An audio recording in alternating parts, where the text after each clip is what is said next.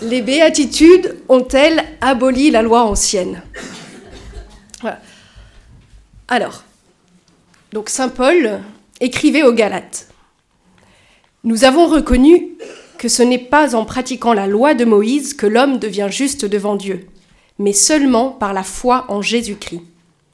Si maintenant je revenais à la loi que j'ai rejetée, reconstruisant ainsi ce que j'ai démoli, j'attesterai que j'ai eu tort de la rejeter. Ainsi, Saint Paul nous dit-il qu'il a rejeté la loi au profit de la foi en Jésus. Donc faut-il conclure que les béatitudes énoncées par Jésus ont aboli la loi ancienne?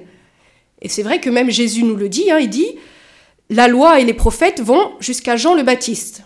Donc, le décalogue est-il caduque Alors cette idée, certainement Luther a contribué à la répandre en opposant systématiquement l'esprit, la loi, la foi et les œuvres, ou encore la grâce et le mérite, mais elle est bien présente même chez de nombreux catholiques.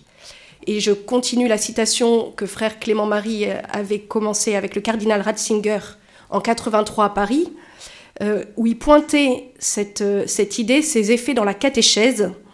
Le cardinal Ratzinger disait Ce fut en raison d'une incompréhension fondamentale de la critique faite par Paul de la loi que beaucoup en sont arrivés à penser que le décalogue, en tant que loi, devait être éliminé de la catéchèse et remplacé par les béatitudes du sermon sur la montagne. Et de fait, comme il le soulignera plus tard dans son livre Jésus de Nazareth, Benoît XVI disait Les béatitudes sont bien souvent présentées comme l'antithèse néo-testamentaire, donc du Nouveau Testament, donc l'antithèse du décalogue, c'est-à-dire comme étant en quelque sorte l'éthique la plus élevée des chrétiens par rapport aux commandements de l'Ancien Testament. Mais, continue-t-il, cette, cette, interprétation se méprend complètement sur le sens des paroles de Jésus. Il a toujours affirmé la validité du décalogue. Le sermon sur la montagne reprend les commandements de la deuxième table et les approfondit, mais il ne les abolit pas. Jésus n'a pas l'intention d'abolir le décalogue, au contraire, il le renforce. Donc c'est ce que nous allons voir dans ce petit enseignement, en montrant d'abord, dans une première partie, comment le décalogue non seulement n'est pas aboli, mais qu'il reste nécessaire au salut pour les chrétiens. Puis nous soulignerons la continuité entre le décalogue et les béatitudes, et on mettra enfin en valeur l'accomplissement du décalogue que représentent les béatitudes. Alors, première partie, le décalogue nécessaire au salut. Donc je reprends l'évangile où Jésus nous dit Ne pensez pas que je sois venu abolir la loi ou les prophètes. Je ne suis pas venu abolir, mais accomplir. Amen, je vous le dis. Avant que le ciel et la terre disparaissent, pas un seul iota, pas un seul trait ne disparaîtra de la loi jusqu'à ce que tout se réalise. Donc, celui qui rejettera un seul de ces plus petits commandements et qui enseignera aux hommes à faire ainsi sera déclaré le plus petit dans le royaume des cieux. Mais celui qui les observera et les enseignera, celui-là sera déclaré grand dans le royaume des cieux. Et en effet, comme on le comprend, Dieu ne saurait se contredire. Et c'est Jean-Paul II qui affirmait que lorsque Dieu parle, il parle de choses qui ont la plus grande importance pour chaque personne, pour les personnes du XXIe siècle tout autant que pour celles du 1er siècle. Et il continuait, les dix commandements et les béatitudes parlent de vérité et de bonté, de grâce et de liberté, de ce qui est nécessaire pour entrer dans le royaume du Christ. Vous voyez, les dix commandements et les béatitudes. Et le Concile de Trente avait d'ailleurs enseigné que les dix commandements obligeaient les chrétiens, et que même l'homme justifié était tenu de les observer. Il est écrit Personne, si justifié soit-il, ne doit penser qu'il est libéré de l'observation des commandements.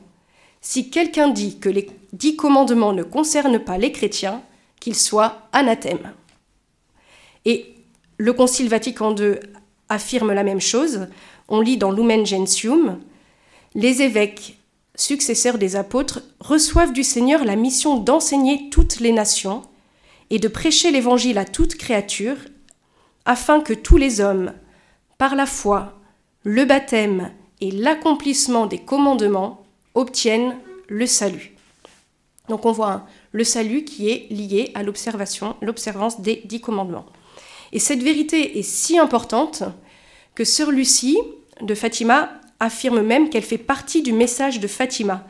Je la cite dans son livre qui explicite justement les appels du message de Fatima. Elle écrivait Quelqu'un pensera peut-être à me demander Compte à voir avec le message les commandements de la loi de Dieu?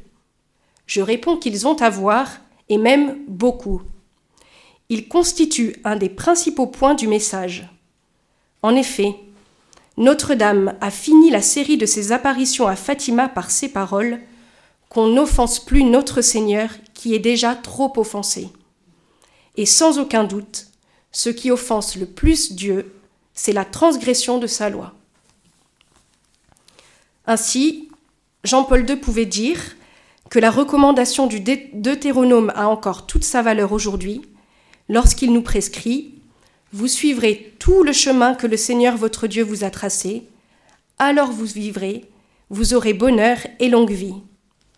Et en outre, continuait Jean-Paul II, il ne faut pas oublier que les commandements du décalogue sont fermement enracinés dans la nature même de l'homme, on vient de le voir, et que par conséquent, les valeurs qu'ils défendent ont une portée universelle. Donc, conclusion, tant qu'il y aura des hommes, le décalogue sera vrai et nécessaire au salut, toujours et partout. Alors certains nous objecteront en citant Saint Augustin, mais en fait il suffit d'aimer voilà, on cite très souvent la phrase de saint Augustin qui dit Aime et fais ce que tu veux. Alors, André Frossard souligne avec justesse que, je le cite, beaucoup inversent ingénument le propos de saint Augustin et, parce qu'ils font ce qu'ils veulent, s'imaginent qu'ils aiment. Or, voilà, Jean-Paul II, lui, remarque que dans ses rencontres avec les pécheurs, comme avec la Samaritaine ou la femme adultère par exemple, le Christ ne renonce à aucun point du décalogue. Il n'y a pas un seul commandement qui, dit Jean-Paul II, cède le pas à l'amour. Bien au contraire, tous les commandements trouvent leur accomplissement dans l'amour. Et cet accomplissement n'entraîne le renoncement à aucun d'entre eux. Pas un iota ne passera que tout soit accompli. C'est ainsi que le Christ, dans l'esprit de l'amour, reproche son péché à la Samaritaine, et celle-ci le comprend parfaitement. Pourquoi? Eh bien parce qu'en Jésus, amour et vérité se rencontrent, justice et paix s'embrassent. Alors l'amour vrai, à l'image de celui de Jésus, ne pourra jamais passer outre les commandements du décalogue. Et je termine cette partie sur la nécessité du décalogue pour le salut en reprenant la déclaration très solennelle de Jean-Paul II dans son encyclique Veritatis Splendor, qui parle aussi bien des préceptes positifs que négatifs du décalogue. Jean-Paul II dit Il est juste et bon, toujours et pour tous, de servir Dieu, de lui rendre le culte requis et d'honorer nos parents en vérité. Ces préceptes positifs qui prescrivent d'accomplir certaines actions et de cultiver certaines attitudes, obligent universellement et ils sont immuables. Ils réunissent dans le même bien commun tous les hommes de toutes les époques de l'histoire, créés pour la même vocation et la même destinée divine. Les préceptes négatifs de la loi naturelle sont universellement valables. Ils obligent tous et chacun, toujours et en toutes circonstances. En effet, ils interdisent une action déterminée, semper et pro semper, donc toujours et pour toujours, sans exception, parce que le choix d'un tel comportement n'est en, en, aucun cas compatible avec la bonté de la volonté de la personne qui agit, avec sa vocation à la vie avec Dieu et à la communion avec le prochain. Il est défendu à tous et toujours de transgresser des préceptes qui interdisent à tous et à tout prix d'offenser en quiconque et avant tout en soi-même la dignité personnelle commune à tous. Voilà, donc là je pense qu'il a bien reprécisé les choses. Donc, il paraît très clair que le décalogue sera toujours vrai et nécessaire, et on remarque d'ailleurs une réelle continuité entre le décalogue et les béatitudes, et c'est ce que nous allons voir dans cette deuxième partie. Alors, il est vrai que le cadre du sermon sur la montagne, au cours duquel Jésus énonce les béatitudes, fait clairement comprendre à ses auditeurs que Jésus est le nouveau Moïse qui apporte la nouvelle Torah, donc la nouvelle loi. Et en s'exprimant avec autorité, ce qui cause une certaine frayeur d'ailleurs à ses auditeurs, on aurait pu croire de prime abord que cette nouvelle Torah apportée par Jésus allait être complètement différente de la première. Et en effet, Jésus l'expose à travers une série d'antithèses entre les anciens commandements et sa manière de les reproposer. Il commence à chaque fois par Vous avez entendu qu'il a été dit aux anciens, et après il dit Eh bien, moi, je vous dis que. Voilà. Eh bien, pourtant, on peut appliquer à Jésus lui-même l'enseignement euh, qu'il nous a donné lorsqu'il a dit Tout scribe devenu disciple du royaume des cieux est comparable à un maître de maison qui tire de son trésor du neuf et de l'ancien. Parce que les béatitudes, elles ne sont pas surgies de nulle part, mais en fait elles s'intègrent, dit Benoît XVI, dans une longue tradition de, messages vétérotestamentaires. Donc ils prennent la suite de plein de messages de l'Ancien Testament et elles les complètent. Donc c'est alors, Jean-Paul II, dans Veritatis Splendor, souligne que si les béatitudes n'ont pas comme objet propre des normes particulières de comportement, et donc c'est vrai qu'elles ne coïncident pas exactement avec les commandements, d'autre part, il n'y a pas de séparation ou d'opposition entre les béatitudes et les commandements. Il dit que les uns et les autres se réfèrent au bien et à la vie éternelle. Et il ajoute le discours sur la montagne commence par la proclamation des béatitudes, mais renferme aussi la référence au commandement. Et en même temps, ce discours montre l'ouverture et l'orientation des commandements vers la perfection qui est celle des béatitudes. Donc comme disait frère Clément Marie, en fait les, les dix commandements, c'est à mi-chemin entre l'esclavage et la libération que nous apportera Jésus. Mais donc ils sont orientés vers cette perfection que sont les béatitudes. Donc il n'y a pas de rupture entre le décalogue et les béatitudes.